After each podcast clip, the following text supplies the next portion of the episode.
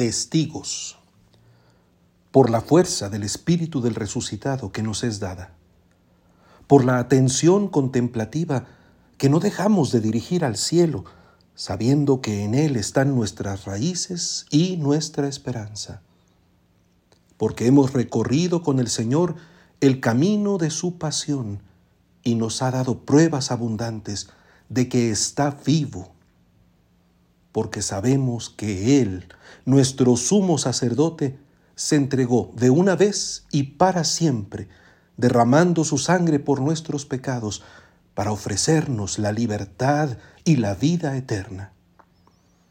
Por Él hemos recibido la purificación del cuerpo por el agua saludable, por Él hemos sido bautizados con el Espíritu Santo, Él nos ha dado acceso a la comunión con Dios, el acceso seguro al santuario, abriéndonos un camino nuevo y viviente a través del velo que es su propio cuerpo. Madurando en la fe, podemos mantenernos inconmovibles en la profesión de nuestra esperanza y perseverar en su amor, acercándonos siempre a Él y entre nosotros con sinceridad de corazón. La fiesta de la ascensión del Señor nos permite celebrar la glorificación de la carne que Él asumió por nuestra salvación, reconociendo que la totalidad del camino que recorrió para salvarnos solo al final permite captar íntegra su belleza. Lo que más atemoriza al hombre, el fracaso, la traición, el aislamiento, el sufrimiento, la muerte, lo hizo propio nuestro Redentor. Y en vez de escamotearlo, lo atravesó con intensidad, desbordando así su sentido. Eso es, por supuesto, la enseñanza que a nosotros mismos nos fortalece en los propios dolores, que lejos de estar vacíos, contienen una fecundidad admirable. Adheridos a Cristo, el evento único de nuestra muerte y con ella de todos nuestros pasos adquiere su adecuada perspectiva. Está determinado que los hombres mueran una sola vez. Cada existencia es el vaso irrepetible donde se guarda el elixir de la propia inmortalidad. La calidad de su contenido depende de la nobleza con que dotamos a cada decisión, a cada sentimiento, a cada palabra y acción. Y sobre su fineza, el juicio depende de Dios la unicidad de nuestra vida recibe del evento único del sacrificio de Jesucristo su ocasión de redención. Lo definitivo se juega en la historia de cada uno, como lo definitivo de la historia se ha jugado en la plenitud de los tiempos, en la Pascua de Cristo. Y esa definitividad la contemplamos precisamente en la ascensión de nuestro Señor a los cielos. Por eso es a Él a quien esperamos como juez de vivos y muertos, y sabemos que su reino no tendrá fin. La relectura que el Señor Jesús concede a sus discípulos realizar de su Pascua es la semilla de su envío.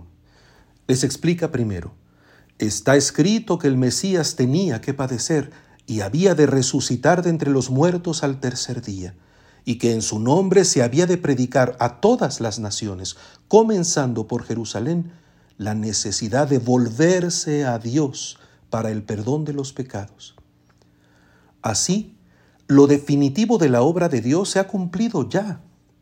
Para que esto pueda ser anunciado en efecto a todas las naciones, los discípulos quedan constituidos en testigos. Cada uno recibe la oportunidad de convertir su propia vida en servicio a la salvación dada por Dios a la humanidad en Jesús el Cristo. Si después se aleja de ellos y los bendice, es para abrir el compás de su testimonio. Su partida es la oportunidad de asociar la propia existencia a su obra de salvación su bendición, la expectativa de la fuerza que habilita el testimonio.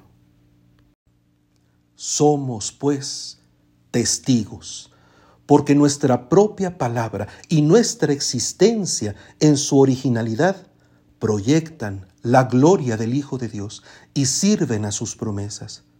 Mantenemos el rumbo hacia la misma plenitud que ya hemos conocido en Él. No existe ese ascenso al margen de Él.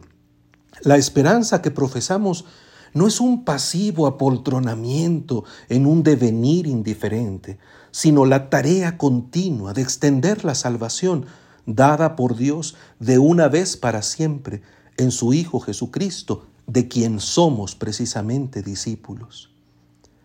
Tenemos la seguridad de poder entrar en el santuario eterno porque Él nos abrió el camino y es el mismo que recorremos al tomar nuestra cruz de cada día y seguirlo. La cruz, por lo tanto, que ilumina la historia entera de la humanidad, mantiene su brillo a través de la iglesia, a través de nosotros, comunicando la buena nueva a todos los hombres. El único mediador entre Dios y los hombres, el que ha introducido nuestra humanidad en el cielo mismo, en la presencia de Dios, para interceder por nosotros, es el que asocia nuestro testimonio a su propia subida, señalando su destino y haciendo posible nuestro acceso a Él, y con nosotros de los hermanos que se van incorporando al camino de la vida. Procedamos con un corazón bueno, henchido de amor, a la tarea que bajo la bendición de sus manos se nos confiere. Dispongámonos a acoger el amor en persona que se nos envía con el Espíritu Santo y alabemos en su glorificación al que vino a habitar entre nosotros. La acción de gracias en la que lo celebramos nos mantiene al pendiente de su camino y nos reitera la encomienda habilitándonos para ella. Alabado sea Jesucristo, siempre sea alabado.